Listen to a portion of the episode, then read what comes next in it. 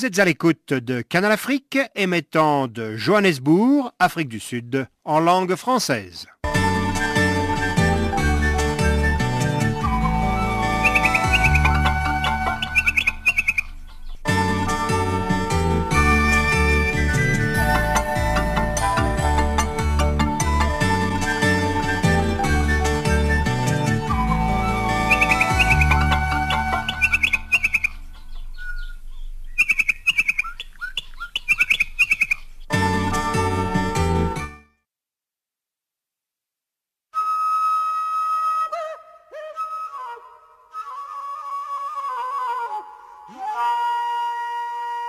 Farafina. Farafina.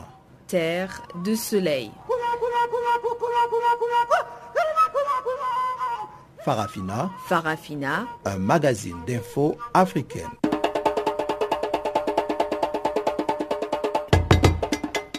Présentation Pamela Kumba. Chers auditeurs, bonjour et merci d'honorer ce rendez-vous avec Farafina. Adriane Kenny est à la technique et voici les titres. Le candidat à la présidentielle française, Emmanuel Macron, s'est rendu en Algérie. Les étudiants tchadiens décrètent une grève de trois jours et l'Afrique, à l'instar de la communauté internationale, commémore la Saint-Valentin, la fête des amoureux.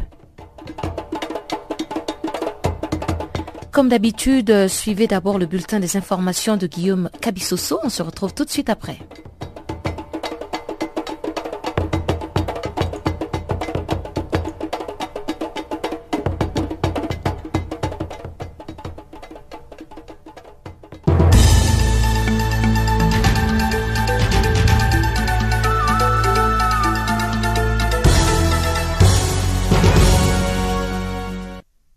Auditeurs de Canal Afrique, bonjour à tous. En République démocratique du Congo, trois morts au moins et plusieurs interpellations après de violentes heures ayant éclaté lundi soir et mardi à Kinshasa entre la police et les adeptes du mouvement politico-religieux Bundudia Congo qui exige notamment le départ du président Joseph Kabila. Dans la commune d'Engiringiri au centre de la capitale, la police a utilisé des gaz lacrymogènes et fait des tirs de sommation pour tenter de déloger un groupe d'adeptes de la secte retranchés dans leur lieu de culte. En Galier, quartier situé à l'ouest de Kinshasa, des tirs ont également été entendus autour de la résidence du député Nemwanda Semi, le leader de Bundu Dian Congo. Au moins deux véhicules ont été aussi incendiés. La semaine dernière, deux vidéos circulant sur les réseaux sociaux montraient Nemwanda Semi lancer un ultimatum d'une semaine au président Joseph Kabila pour quitter le pouvoir, contestant en passant les origines du chef de l'État congolais. La même semaine, des violences similaires ont éclaté à Kimpese, à une centaine de kilomètres de Kinshasa, entre les membres de Bundu Dia Mayala fidèles à Mwanda Semi contre les forces de la police. Des affrontements qui ont fait des dizaines de morts. Au moins sept personnes ont été tuées dans les centres du Mali au cours des récentes violences intercommunautaires selon des sources locales. Peul et Bambara, deux communautés du centre, se sont affrontées dimanche à Massina située à 400 km au nord de la capitale Bamako. Ces nouvelles violences se sont produites alors que des membres de l'ethnie Bambara ont attaqué le Peul en représailles à la mort d'un de leurs, un boutiquier assassiné samedi par des présumés djihadistes. Les Bambara accusent en effet le Peul d'être des informateurs ou tendant à les assimiler à des proches du Front de libération du Massina d'Amadou Koufa actif dans la zone. Selon des sources locales, les campements Peul ont été attaqués, des habitations brûlés, des animaux abattus. La tension reste vive entre membres des communautés Peul, éleveurs qui revendiquent des pâturages, et Bambara, agriculteurs qui défendent leurs terres. À peine ouvert lundi au Cameroun, le procès des trois leaders de la contestation dans les régions anglophones a été renvoyé au 23 mars prochain. Les trois accusés ont plaidé non coupables, mais l'audience n'a pas réellement permis d'entrer dans les débats de fond puisque le procès a été renvoyé par le tribunal militaire au 23 mars prochain.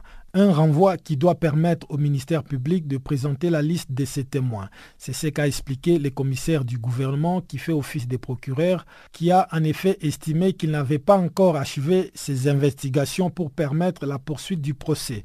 Les avocats, quant à eux, ont dénoncé le non-respect des règles de procédure et ont réclamé que les audiences soient traduites en anglais, la langue que leurs clients maîtrisent le mieux. Ces procès concernent un avocat, un enseignant et un journaliste, tous trois figures de la contestation anglophone.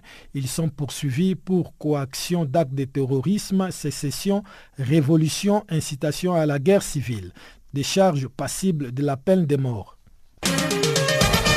Le gouvernement guinéen a décidé de proroger les congés scolaires suite aux émeutes qui agitent la banlieue de Conakry et ce jusqu'à la fin des négociations entre les autorités et les centrales syndicales.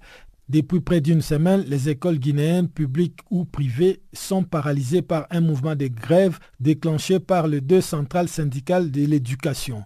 Outre la demande d'augmentation salariale, le ministère de l'alphabétisation est sous la pression des contractuels de l'éducation qu'il a mis à la porte suite à un concours pour les faire remplacer par des nouveaux. Lundi à Conakry, des affrontements ont opposé des forces de l'ordre aux écoliers des écoles publiques qui voulaient sommer leurs collègues du secteur privé d'observer comme eux le mode grève. En déplacement à l'étranger, le chef de l'État Alpha Condé a appelé au calme et à la retenue et promis de rencontrer les syndicats dès son retour au Bercail. Enfin, au Soudan du Sud, l'armée rejette fermement toutes les raisons que le général Cyrilo Swaka a avancées pour justifier sa démission, précisant que le général démissionnaire avait fui le pays pour échapper à des poursuites pour malversation.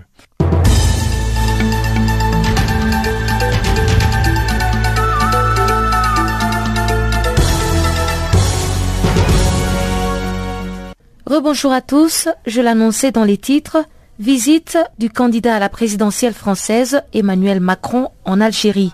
Il s'agissait d'une visite éclair de 24 heures à Alger pour séduire l'électorat franco-algérien au dire de l'analyste politique Arishan Abdelkader. Il pense que l'Algérie est un allié incontournable pour tout présidentiable français à cause de sa forte communauté établie en France.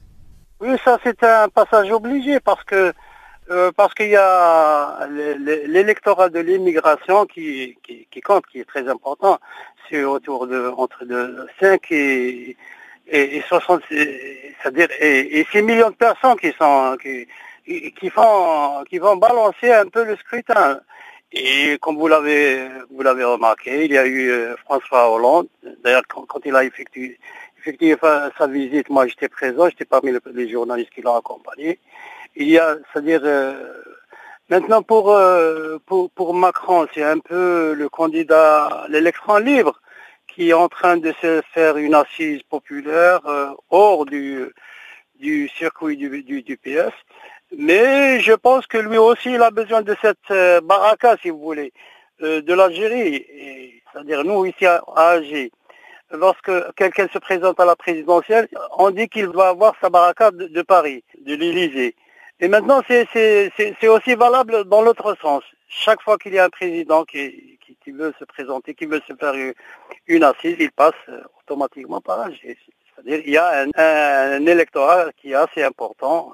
Alors, malgré le fait que le, sujet sensible de la colonisation a été évité, mm. mais vous pensez que ça peut toujours quand même jouer euh, dans les relations entre la France et l'Algérie, et notamment au niveau des électeurs? Parce qu'on sait qu'il y a aussi en ce moment une certaine répression contre, euh, bon, peut-être pas spécifiquement contre les Maghrébins, mais contre euh, les musulmans qui sont généralement assimilés à tous les Maghrébins. Non, je ne pense pas que le dossier de, la colonisation, je ne crois pas qu'il va peser sur les élections. Euh, parce que vous avez une, communauté algérienne qui est installée là-bas depuis, très longtemps. Hein. C'est-à-dire, elle n'a pas les, ingrédients, si vous voulez, les ingrédients euh, de propagande politique qu'on a ici à Alger. C'est vrai ici à Alger, chaque fois qu'on pose ces problèmes de, la repentance ou de l'excuse vis-à-vis de ce qui a été fait pendant les longues années de colonisation, mais ce n'est pas un facteur déterminant dans les élections. Euh, maintenant, pour Alger, ce qui se passe comme euh, protestation ou comme, euh, comme répression, je pense que va pas avoir une influence directe quoi sur les décisions politiques. C'est plus euh, franco-français quoi. Ça reste un peu dans le cadre français. Voilà. Et Emmanuel Macron, comment vous le trouvez comme candidat? Vous pensez qu'il est un bon présidentiable? Savez, euh, Macron, euh, comme amant, comme va, c'est des jeunes, hein, la droite qui ont un candidat un peu ancien qu'on connaît. Mais Macron, vraiment, on ne connaît pas. Hein. C'est la nouvelle génération de, politiques qui sont en train de, sortir du, lot. Mais on ne sait pas. Maintenant, le candidat, le candidat de la gauche, maintenant, il est connu, c'est Benoît Hamon. Je pense que vis-à-vis de l'immigration, parce que nous, on est toujours concernés par la masse d'immigration qui, qui est là-bas. Je pense qu'il a quand même des idées pas assez hostiles. Voilà. Donc il peut, il peut toujours. Euh, mais Macron, il, est en train, je suppose, hein, qu'il est en train de faire une assise pour l'autre élection. Ce n'est pas pour celle-ci de cette année. Je pense qu'il est en train de préparer à long terme. Mais ça reste un inconnu. On va le connaître. En République démocratique du Congo, le gouvernement affirme que le comité mis sur pied pour l'organisation des obsèques de l'opposant historique Étienne Tshisekedi travaille sans désemparé. Mais pour la famille du défunt, ces obsèques doivent être consécutives à la mise en œuvre effective de l'accord du 31 décembre dernier. Elle invite donc les évêques catholiques à tout faire pour réussir la mise en application de cet accord. Suivez le reportage de Jean-Noël Bamouenzé. Parmi les réalisations du comité d'organisation mis en place par le gouvernement de la République démocratique du Congo figure le déplacement vers la Belgique des membres de la famille biologique du défunt qui doivent accompagner le corps à rapatrier ici au pays. Autre réalisation relevée, la contribution du gouvernement aux veillées funéraires que l'Union pour la démocratie et le progrès social UDPS organise ici, c'est en tout cas ce qu'a révélé le porte-parole du gouvernement congolais. Dans tous les cas, pour Lambert Mété, qui est également ministre de la Communication et des Médias, le gouvernement n'attend que le mot de famille, sinon l'avion est déjà prêt pour ramener le corps de l'ancien Premier ministre au pays. Et en rapport avec le site d'inhumation et les conditions de sécurité, écoutons plutôt le porte-parole du gouvernement, Lambert. S'agissant du site d'inhumation, le gouverneur de Kinshasa a débuté à toutes fins utiles des travaux d'aménagement d'au moins deux sites qu'il soumettra au choix de la famille dès le retour de celle-ci de Bruxelles. Les forces de maintien de l'ordre et de sécurité ont été dûment instruites pour assurer un encadrement adéquat des hommages officiels et populaires au défunt Premier ministre Étienne Tshisekedi qui doivent se dérouler dans une sérénité et une dignité conforme au respect qui lui est dû. La réussite de cette mission requiert naturellement une collaboration loyale, tant des membres de sa famille biologique et politique que du public en général, avec le préposé affecté à cette tâche. Le gouvernement réitère son engagement à faire en sorte que M. Étienne Tshisekedi ait droit à des obsèques dignes de son rang et des services immenses qu'il a rendus à notre pays de son vivant. Pendant ce temps, la famille biologique du défunt, elle, insiste sur la mise en application de l'accord signé ici le 31 décembre dernier. Les membres de la famille Tshisekedi ont tenu un point de presse dans ce sens lundi à Bruxelles.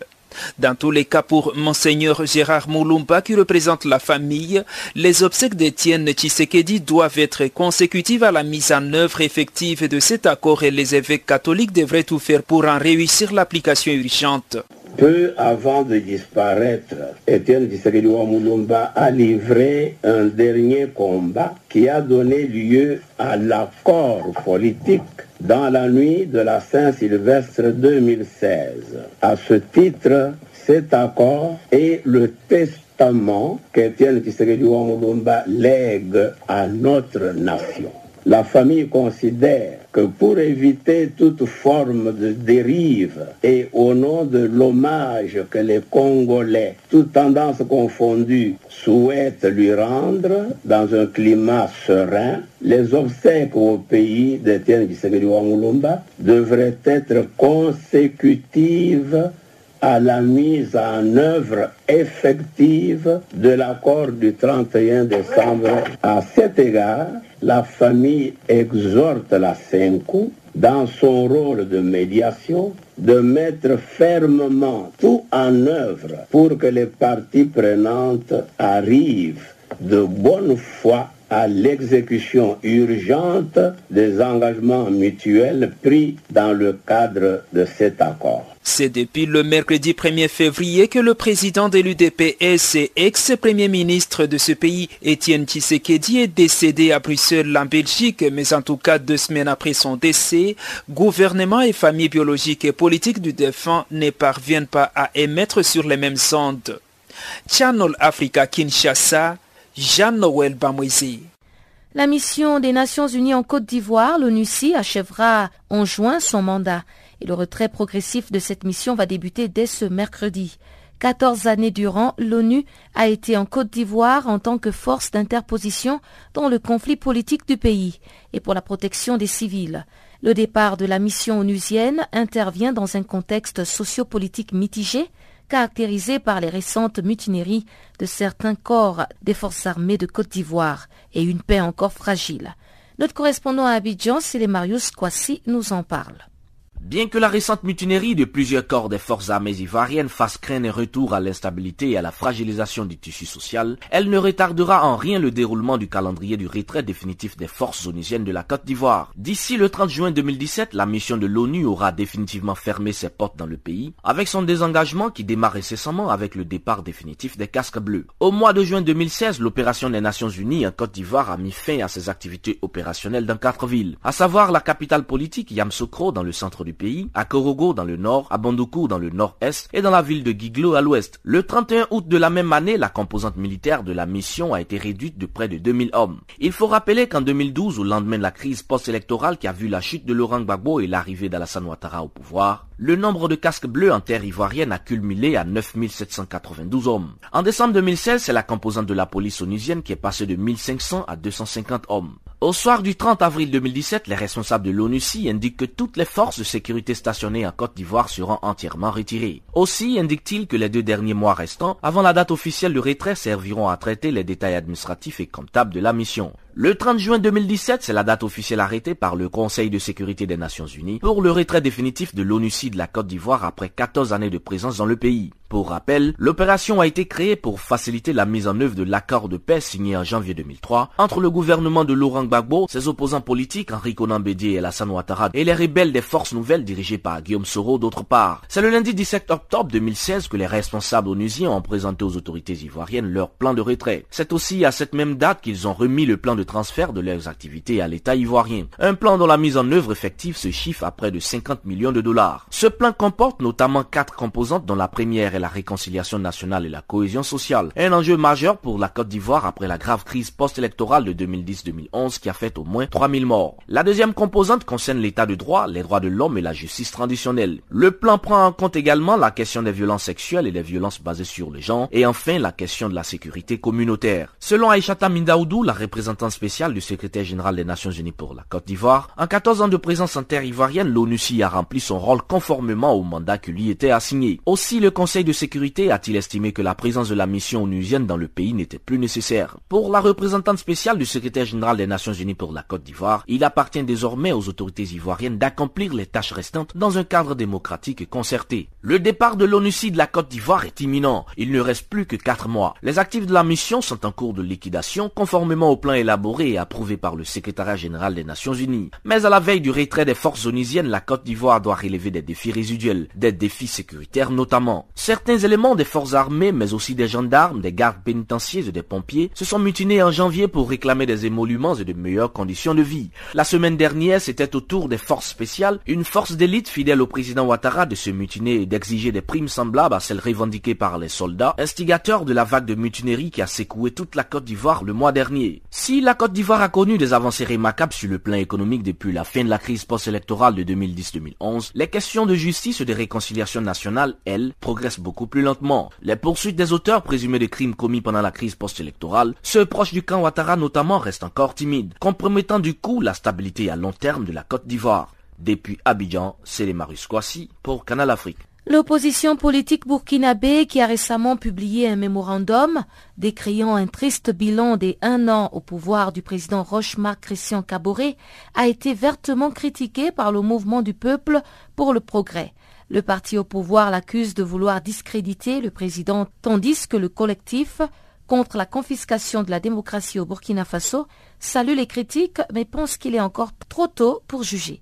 Suivez l'intervention d'Adama Koulibaly, un des porte-parole de ce collectif. Disons que ces critiques euh, dont vous parlez émanent de l'opposition politique qui joue son rôle. Nous ne sommes pas une opposition politique. Nous sommes une organisation qui est composée de plusieurs autres organisations. Nous sommes un collectif et au sein duquel d'ailleurs il y a le parti d'opposition représenté l'UPC, qui est le premier parti, tête des file de l'opposition, représenté par M. Zéphirin Diabré, qui est l'auteur principalement des critiques euh, dont vous parlez.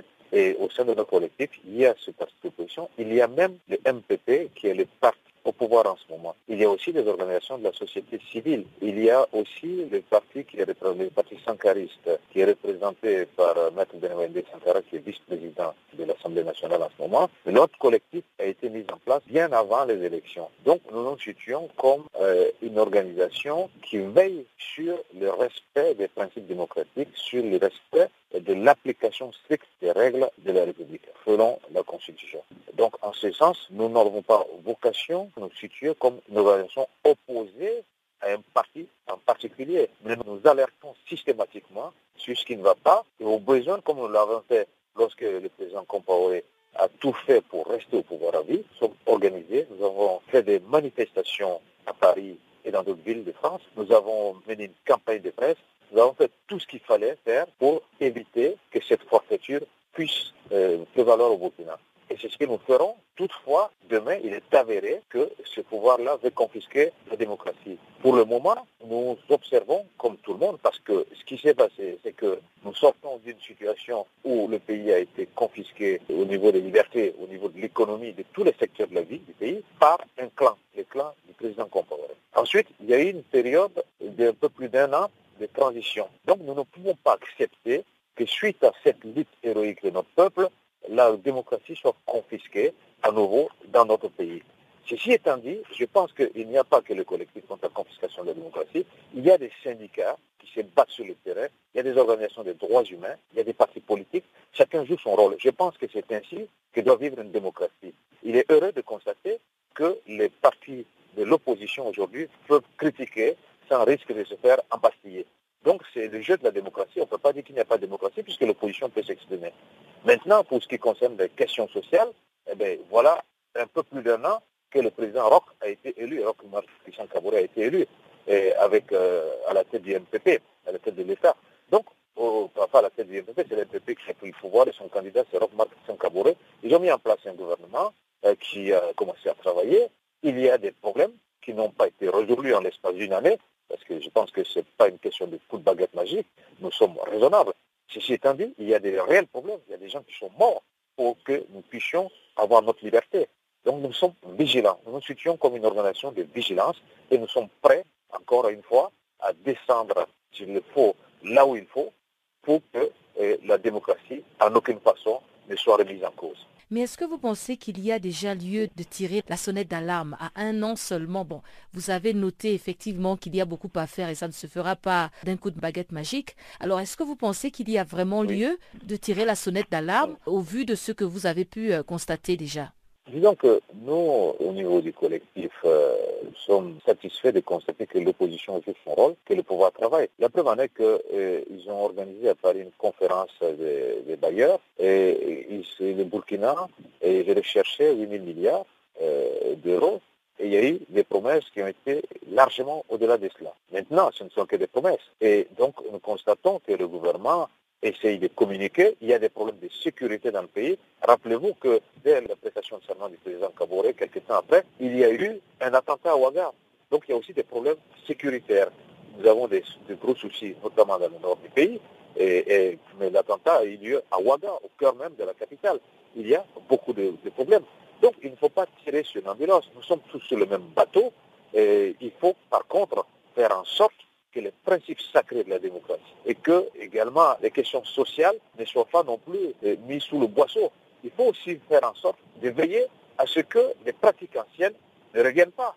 Je pense que, pour ce qui nous concerne, il est un peu tôt pour le dire. Peut-être qu'il y a des indices que l'opposition, dont l'opposition dispose, qui lui permettent de dire aujourd'hui que ça ne va pas, que rien n'a été fait. Je ne sais pas si cette opposition au pouvoir, au bout d'une année, aurait pu faire des miracles.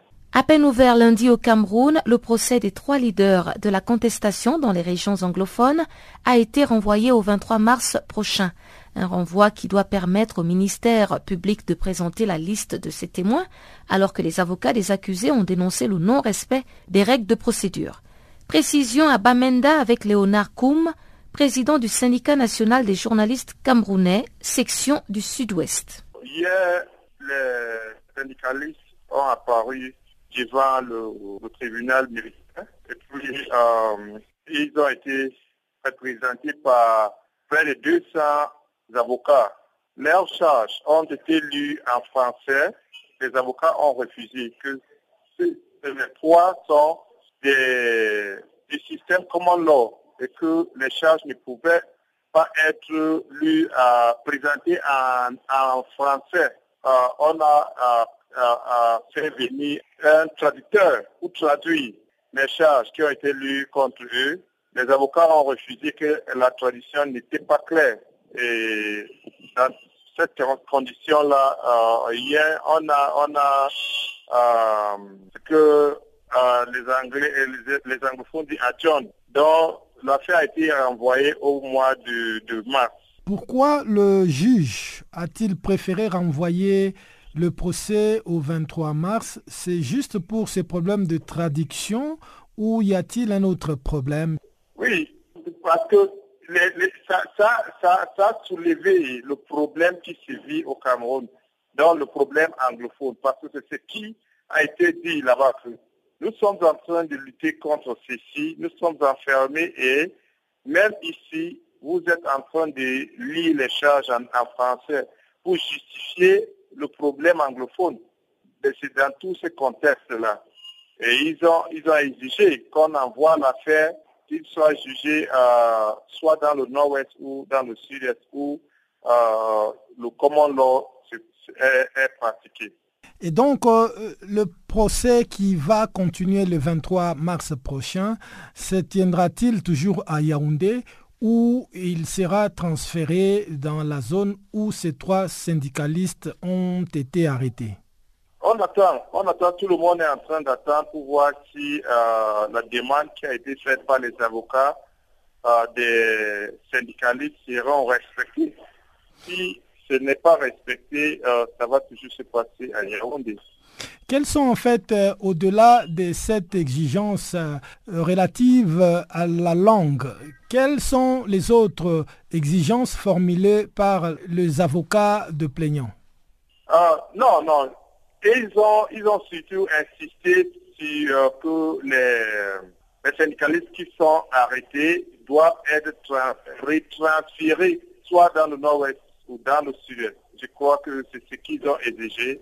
Et en plus, tout soit fait dans euh, les normes et common law, parce que ces deux personnes, ces trois personnes qui sont euh, amenées à, répondre aux questions de rébellion et, et consorts sont d'expression euh, anglophone. Et dans les zones anglophones, c'est le common law qui se pratique. Et ils ne comprennent pas pourquoi ils sont jugés respectant les modalités du civil law, le civil law qui se pratique dans euh, la côté, le côté francophone du pays. Et sans plus tarder, on retrouve Chanceline Louraquois pour le bulletin économique du jour.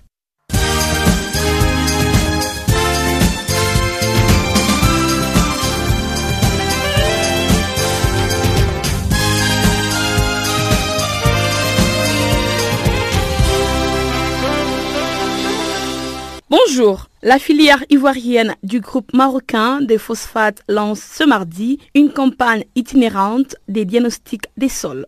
L'objectif est de mettre à la disposition des producteurs des engrais adaptés aux différents types de sols afin d'améliorer leur rendement et en même temps leurs revenus. Cette campagne partira de Sobré, une ville du centre-ouest ivoirien, pour essaimer les régions sud-ouest, centre-ouest et ouest. Les zones qui constituent les grands pôles de production et d'utilisation des engrais dans les cacao culturaires. Ces zones constituent le grand pôle de production et d'utilisation des engrais dans les cacao cultures. Dans un premier temps, ce sont 1000 décents paysans qui recevront des conseils pour une utilisation rationnelle des engrais après une analyse gratuite de leurs exploitations agricoles. Et 5000 autres seront formés sur les bonnes pratiques agricoles en matière de fertilisation des sols notamment.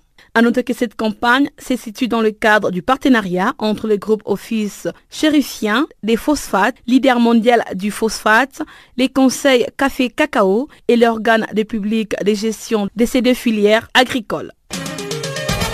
La banque gabonaise et française internationale BGFI Bank en sigle annonce qu'elle a été victime le lundi d'une grande fraude à la carte Visa prépayée. Après cette opération, l'alerte a été donnée attend ce qui a permis de stopper rapidement les intentions des voleurs. La banque a ensuite confirmé que toutes les cartes Visa prépayées ont été immédiatement bloquées signalant que la banque gabonaise et française internationale, qui présente un total des bilans estimés à plus de 4 000 milliards de francs CFA en 2016, est présente dans 11 pays, à savoir le Bénin, le Cameroun, les Congo, la Côte d'Ivoire, la France, les Gabon, la Guinée équatoriale, le Madagascar, la République démocratique du Congo, le Sao Tomé et Principe et enfin le Sénégal. Notons qu'une enquête est ouverte au Gabon et à l'international pour déterminer l'origine et l'ampleur de la fraude.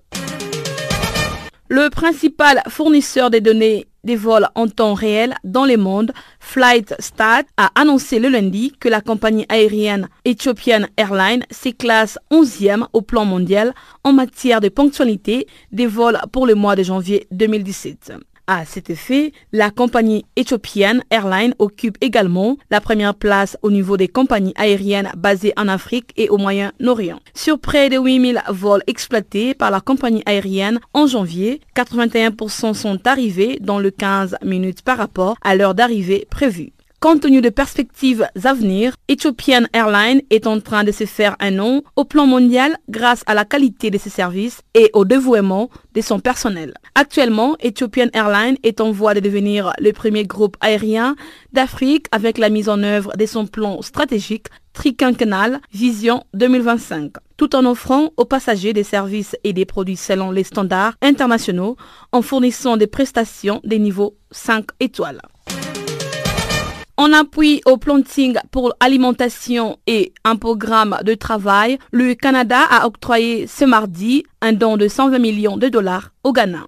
L'accord relatif à ces coûts de pouces financiers a été récemment signé par le ministre ghanéen des Finances Ken Ofori Atta et le haut-commissaire du Canada au Ghana, Ether Anne Cameron. Pour rappel, le programme Planting pour alimentation et un programme de travail comprend cinq principaux volets, à savoir l'approvisionnement en semences améliorées, la fourniture d'engrais, le service de vulgarisation agricole, la commercialisation des produits agricoles et l'agriculture électronique. Signalant que ces programmes d'appui au planting pour alimentation et un programme de travail est une initiative du gouvernement ghanéen destinée à accroître l'emploi des jeunes dans les domaines agricoles.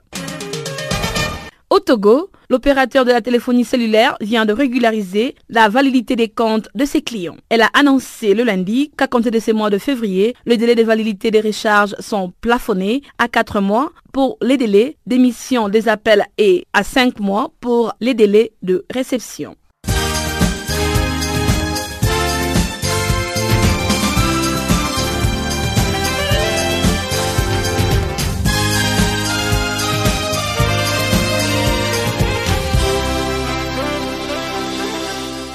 Les étudiants tchadiens ont décrété ce mercredi un mouvement de grève de trois jours.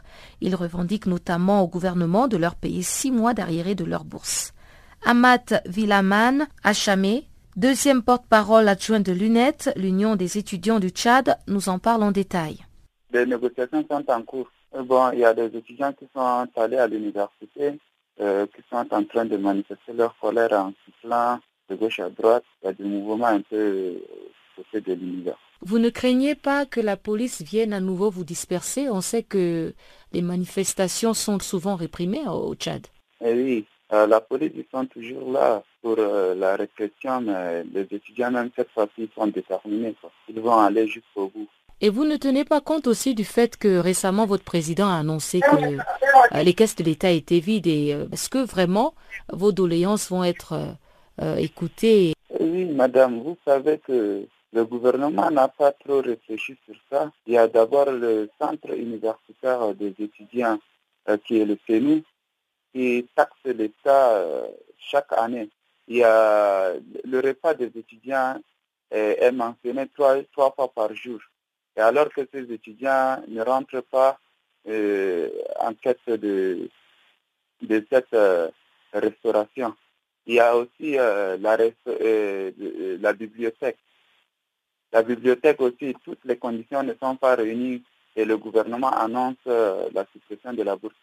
Là où je vous parle actuellement, les étudiants ont accepté de reprendre avec les cours alors que les conditions ne sont pas réunies telles que la restauration aussi est restée fermée depuis la reprise des cours et il n'y a pas euh, de tous les enseignants ne sont pas disponibles et ils ont repris directement avec euh, les sessions anticipées de gauche à droite. Vous voyez un peu, les étudiants, ce qu'ils veulent, c'est quoi? C'est le dialogue, rentrer en dialogue et finir aussi l'université que l'État a pu euh, être en train de construire et a laissé le chantier à bout. Euh, l'université, je vous parle de l'université de Tupra.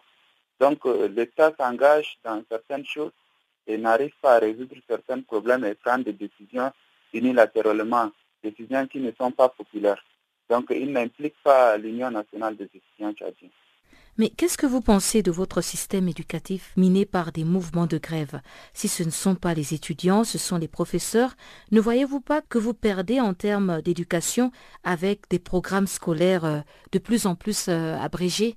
Ça nous blesse. On est devant un gouvernement incompétent, je peux le dire ainsi. Euh, il y a le ministre de l'enseignement supérieur qui est un ministre qui n'a jamais fait une descente à l'université. Moi, depuis euh, que je suis à l'université, depuis 2010, je ne lui ai jamais vu descendre ni nous demander qu'est-ce, qui ne va pas, comment les conditions de, l'université.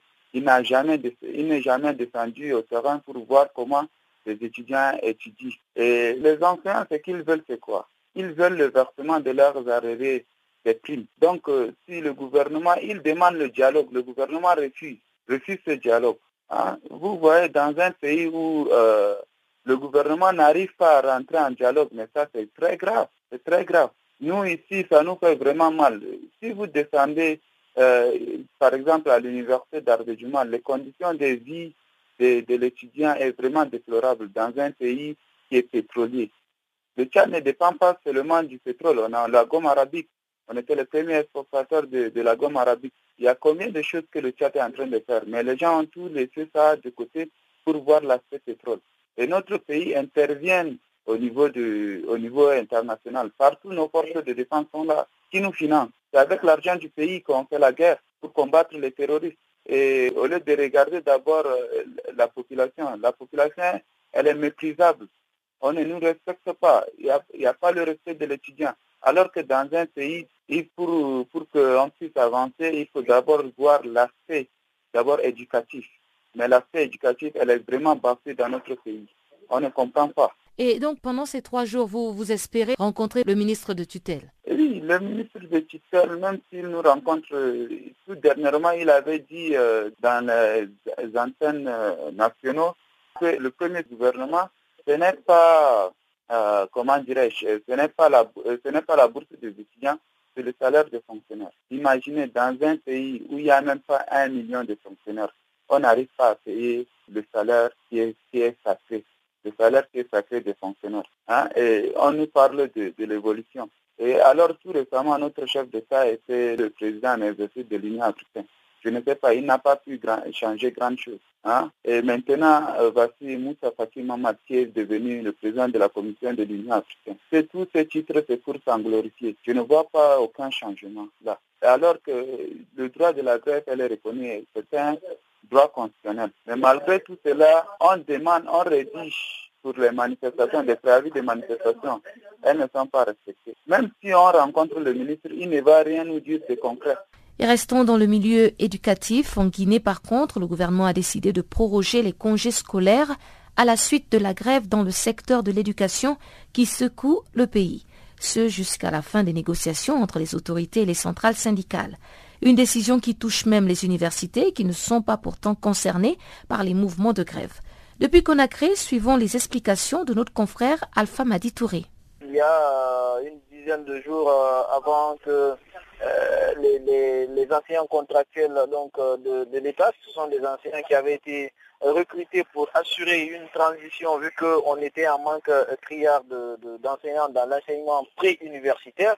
Donc ces ces enseignants ont été recrutés et ont pratiquement fait six ans en train de donner des cours euh, dans les différents établissements d'enseignement pré-universitaire. Alors, euh, cette année, donc au mois de, janvier, euh, il y a un concours qui est organisé et concours après le résultat, bien sûr, tous ceux qui sont dans cette liste des enseignants contractuels, j'y arrive, il n'y a que 50 qui ont été retenus. Alors ça, ça a provoqué l'indignation de ces enseignants contractuels qui ont finalement décidé de bouder les classes et parallèlement, il y a une autre grève qui a été déclenchée, même cette fois-ci des enseignants titulaires euh, qui sont là depuis un bon moment, qui euh, déplorent un peu la baisse de l'indice euh, salarial au niveau de, la fonction publique qui a été décidée par le ministère de la, de la fonction publique et qui demande une revalorisation du salaire, qui demande aussi le respect de l'ancienneté, parce que dans la nouvelle grille salariale qui a été proposée,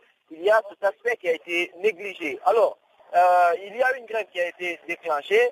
Le gouvernement, dans un premier temps, a congédié les enfants, a demandé aux enfants de rester à la maison pour 10 jours. Ce délai-là finissait euh, hier lundi. Le lundi, le porte-parole du gouvernement, Albert Damantan Camara, a demandé à ce que les enfants partent à, l'école. Donc, ces, élèves sont partis. Finalement, qu'est-ce qui s'est passé? Il n'y avait pas d'enseignants. Le mot d'ordre a été respecté par le corps enseignant les conséquences, les élèves ont, entamé une manifestation euh, de rue. Donc, euh, il y a eu des échauffourées entre ces élèves et les, forces de l'ordre. Heureusement qu'il n'y a pas eu euh, péril à la demeure, il n'y a pas eu de, blessés graves. Mais ce qui reste clair, c'est que après cette journée mouvementée du lundi, on a vu au journal officiel le soir, le, lundi soir, le porte-parole du gouvernement qui revient pour demander aux élèves de rester à la maison pour la journée de mardi et tous les autres jours qui suivront jusqu'à euh, la satisfaction des besoins, en tout cas des, syndicalistes. il semble que les universités sont aussi touchées par euh, cette décision prise par le gouvernement. Il faut dire que c'est une euh, décision collégiale, c'est-à-dire une décision qui a été prise par trois départements, donc multisectoriels, il y a le ministère du Travail, de, la, formation professionnelle, dont le ministre est le porte-parole du gouvernement. Il y a le ministère de, l'enseignement pré-universitaire et le ministère de l'enseignement supérieur. Alors, vous savez qu'il y a souvent l'incidence parce qu'il y a un événement qui s'est passé dans un quartier de, Conakry, dans, la, dans, la banlieue, dans la banlieue nord, quand euh, euh, ce mouvement a déclenché, il y a des, étudiants qui étaient dans leur salle de classe, qui n'étaient pas concernés par, ces événements-là, mais qui ont subi les conséquences. Donc, euh, de façon collégiale, les ministres en charge de l'éducation ont décidé donc de suspendre au cours jusqu'à la fin des négociations avec les, anciens. Il faut dire d'ailleurs, comme autre information ajoutée, que le président Alpha Condé n'est pas en Guinée, il est euh, à Dubaï. Et il doit rentrer dans les conditions normales ce soir. Et mercredi, selon une déclaration qui a été faite par euh, le ministre secrétaire général à la présidence de la République, mercredi, euh, le président devrait donc rencontrer tous les acteurs concernés par cette crise-là pour enfin y mettre un terme et, et, voir quelles sont les solutions plausibles. Mais il faut rappeler que le président de la République avait déjà dit à ses enseignants qu'il n'était pas question d'augmenter les salaires et commémoration ce 14 février de la Saint-Valentin, la fête de l'amour. Fleurs, chocolat, champagne, chacun selon son portefeuille, célèbre la fête des amoureux comme il le peut, et c'est une fête qui prend de plus en plus de l'ampleur en Afrique, selon Jean Barrault. La Saint-Valentin, c'est comme euh, la bonne année, c'est comme la fête de Noël, c'est comme la, Noël, c'est comme la bonne année, c'est comme la Pâque, c'est comme l'anniversaire de naissance. Euh, euh, des jours spéciaux comme ça que l'on dédie à, chaque événement dans la vie. Donc la Saint-Valentin, malgré l'amour que l'on prouve tout au long de l'année, j'ai envie de dire du 15 février au 13 février de l'année d'après, et, on a pensé qu'il fallait un jour spécial pour parler d'amour entre euh, deux êtres qui s'aiment. Donc je ne vois pas quel inconvénient, il n'y a pas d'inconvénient particulier.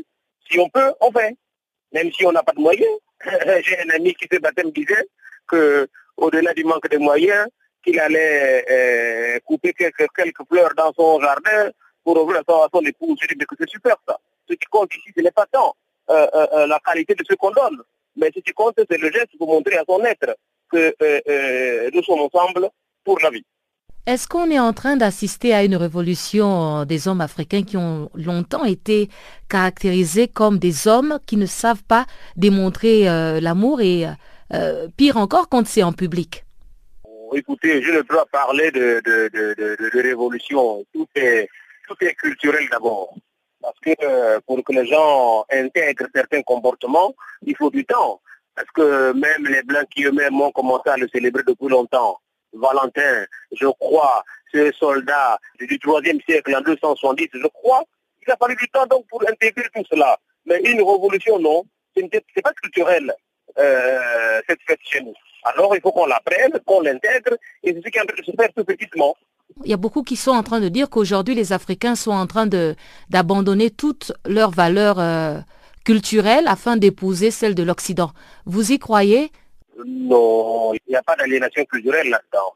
C'est montrer à sa femme un jour particulier dans l'année qu'on l'aime euh, pour la vie. Il n'y a rien d'aliénant là-dedans.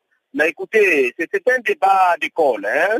Ça peut nous prendre tout le temps que ça prendra, mais chacun a son argumentaire, chacun a son comportement. Moi, je pense qu'il a son, à sa moitié toute une journée entière que, c'est bien ça, sa femme, qu'on l'aime, il n'y a rien qui soit euh, anormal là-dedans. Maintenant, les comportements et les idées des uns des autres, ça, ça, n'engage plus. Ce n'est pas tout le monde qui célèbre la fête des amoureux, la Saint-Valentin, et Christine Nadège nous donne sa version de l'amour. En fait, particulièrement, euh, cette fête dit rien. Pourquoi? Parce que on est amoureux tout le temps. On peut fêter aussi ses amours à tout moment pas, on n'est pas obligé d'attendre une certaine date pour manifester des sentiments vis-à-vis de tel ou de celui qu'on aime. Non. C'est à tout moment de la vie, dit tant que vous, euh, vous vivez dans l'harmonie, vous partagez des bons moments, moi j'estime que euh, c'est, euh, comment dire, c'est à ce moment-là que on peut dire que on, comment dire, on est bien amoureux, pas particulièrement le 14 février. Hein. Alors ça vous irrite de voir euh, le rouge et blanc un peu partout, les vitrines décorées de rouge et blanc, les, des fleurs, des, euh, des chocolats. Est-ce que ça vous irrite? Non, ça ne m'irrite pas du tout, sauf que sincèrement, de mon côté, ça ne me dit rien. Tout est tout. Ça ne me dit rien parce que, euh, bon, d'abord de un, ça fait des dépenses supplémentaires déjà. et de deux, cette période peut tomber au moment où euh, deux couples sont en voie de séparation, hein, c'est-à-dire ils s'entendent plus, euh, ils se sont bagarrés dans la nuit, il y a eu des, des cassions des téléphones, il y a eu enfin pas mal de choses. Donc du coup, euh, bon, comme je le dis, hein, ça ne me dit rien, ça ne me dit rien du tout. C'est-à-dire je me dis l'amour c'est à tout moment. Et quand on se sent aimé, tous les jours de la vie, on fait des petits cadeaux à son ami, à son mari, à la personne qu'on aime. Voilà. D'aucuns pensent que la Saint-Valentin, étant donné qu'elle a été importée euh, de l'Occident, ne devrait pas être euh, célébrée en Afrique parce que c'est une distraction et, euh, comme vous l'avez aussi dit, ça engendre des dépenses supplémentaires. Vous pensez qu'en tant qu'Africaine, on devrait célébrer la Saint-Valentin? Ah non, en tout cas en tant qu'Africains, vous savez que les Africains, nous, euh, on a notre manière à nous de vivre l'amour. Hein. C'est, euh, comment dire, c'est assez exceptionnel. C'est peut-être maintenant que euh, les Africains commencent à, comprendre un peu l'importance plutôt de l'amour en un mot. Mais en Afrique, honnêtement, ça, ne devait pas se célébrer en Afrique. Pourquoi? Parce que les Africains ne savent pas démontrer de l'amour ou bien parce qu'ils ne savent pas aimer? Non, parce que les, les Africains ont leur manière de concevoir l'amour. Et quelle est cette manière de concevoir l'amour? Il y a plusieurs manières chez les Africains de concevoir l'amour. C'est-à-dire, on peut montrer à sa femme qu'on l'aime, pas forcément le 14 février. À un autre moment de la vie, à une autre période de l'année, on peut montrer à sa femme qu'on l'aime. Ça peut être à une fin du mois, il a eu une petite entrée, et puis il fait une surprise à sa femme.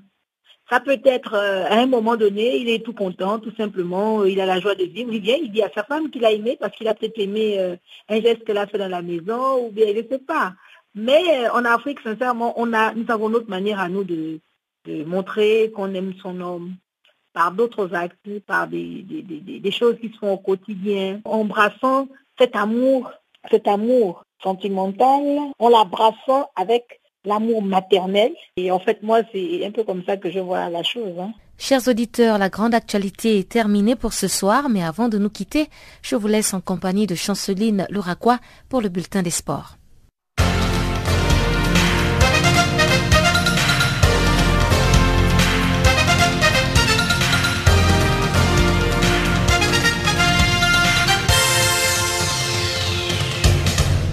Chers auditeurs de Channel Africa, bonjour. Les tout-puissants Mazembe de la République démocratique du Congo annoncent ce mardi qu'il s'est mis d'accord avec son nouvel entraîneur. Il s'agit du français Thierry Froger. Ce dernier vient de signer un nouveau contrat avec les tout-puissants Mazembe qui est conclu jusqu'au 31 décembre 2017. Il aura notamment pour objectif de remporter les championnats puis la Ligue des champions de la CAF.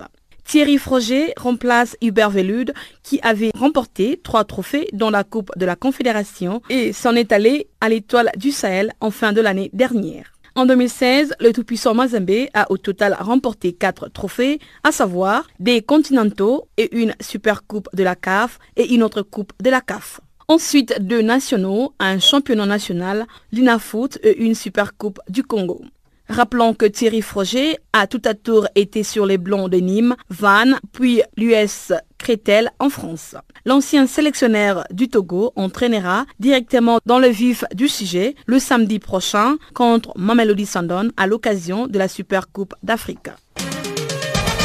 Suite à l'élimination du Mali au premier tour de la Coupe d'Afrique des Nations, le président de la Fédération malienne des football, Boubacar Diarra, a fait savoir le lundi qu'il souhaite la démission de l'entraîneur français Giresse. Les Mali a été éliminé au premier tour de la Coupe d'Afrique des Nations tenue au Gabon avec deux points, soit deux matchs nuls contre l'Égypte, zéro but partout, et également contre l'Ouganda, un but partout. Depuis, les supporters de Zègle du Mali sont mécontents contre l'entraîneur Alain Giresse qui tient de revenir à Bamako. Malgré qu'il a encore un contrat qui court jusqu'au mois de novembre prochain, le président de la Fédération malienne de football insiste à ce que son contrat soit cassé. Notons que l'instance dirigeante espère entamer, dans les jours qui suivent, des négociations avec les techniciens français en vue d'une rupture des contrats à l'amiable. Depuis lundi, la Confédération africaine de football présent à Addis Abeba se prépare à des élections prévues le mois de mars prochain. Le président de la Fédération malgache de football, Ahmad Ahmad, a indiqué qu'il a le désir de se présenter aux élections. Il tient à poursuivre l'émission du Camerounais Issa Ayatou, qui lui aussi compte briguer un huitième mandat. Issa Ayatou a pour sa part confirmé qu'il a déjà les soutiens de sa zone. L'association de fédération d'Afrique australe, COSAFA en sigle, qui compte désormais 13 membres. La phase à l'élimination directe de l'édition 2016 et 2017 de la Ligue des champions de l'UEFA débute ce mardi avec les huitièmes de finale aller. Après avoir terminé deuxième de son groupe en phase des poules, Paris accueille le FC Barcelone avec les huitièmes de finale aller de la Ligue des Champions. En forme, le Parisien ont le moyen de dominer Lionel Messi et sa bande.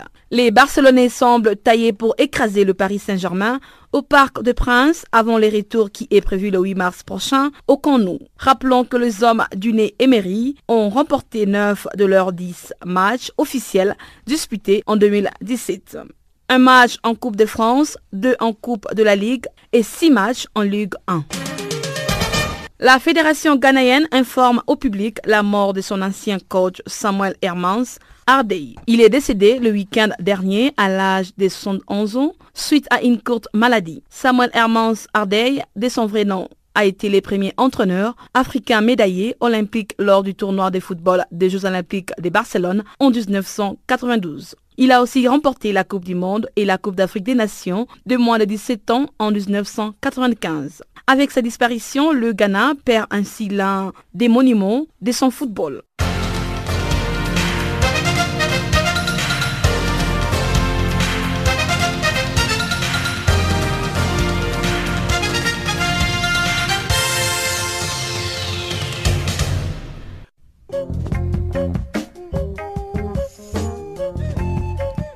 Et c'est donc sur cette note que s'achève Farafina. Merci d'avoir été des nôtres. Restez connectés sur notre page Facebook Channel Africa. Faites-nous des tweets French Farafina ou encore Channel Africa 1. Encore une fois, merci de nous avoir été fidèles. Au revoir.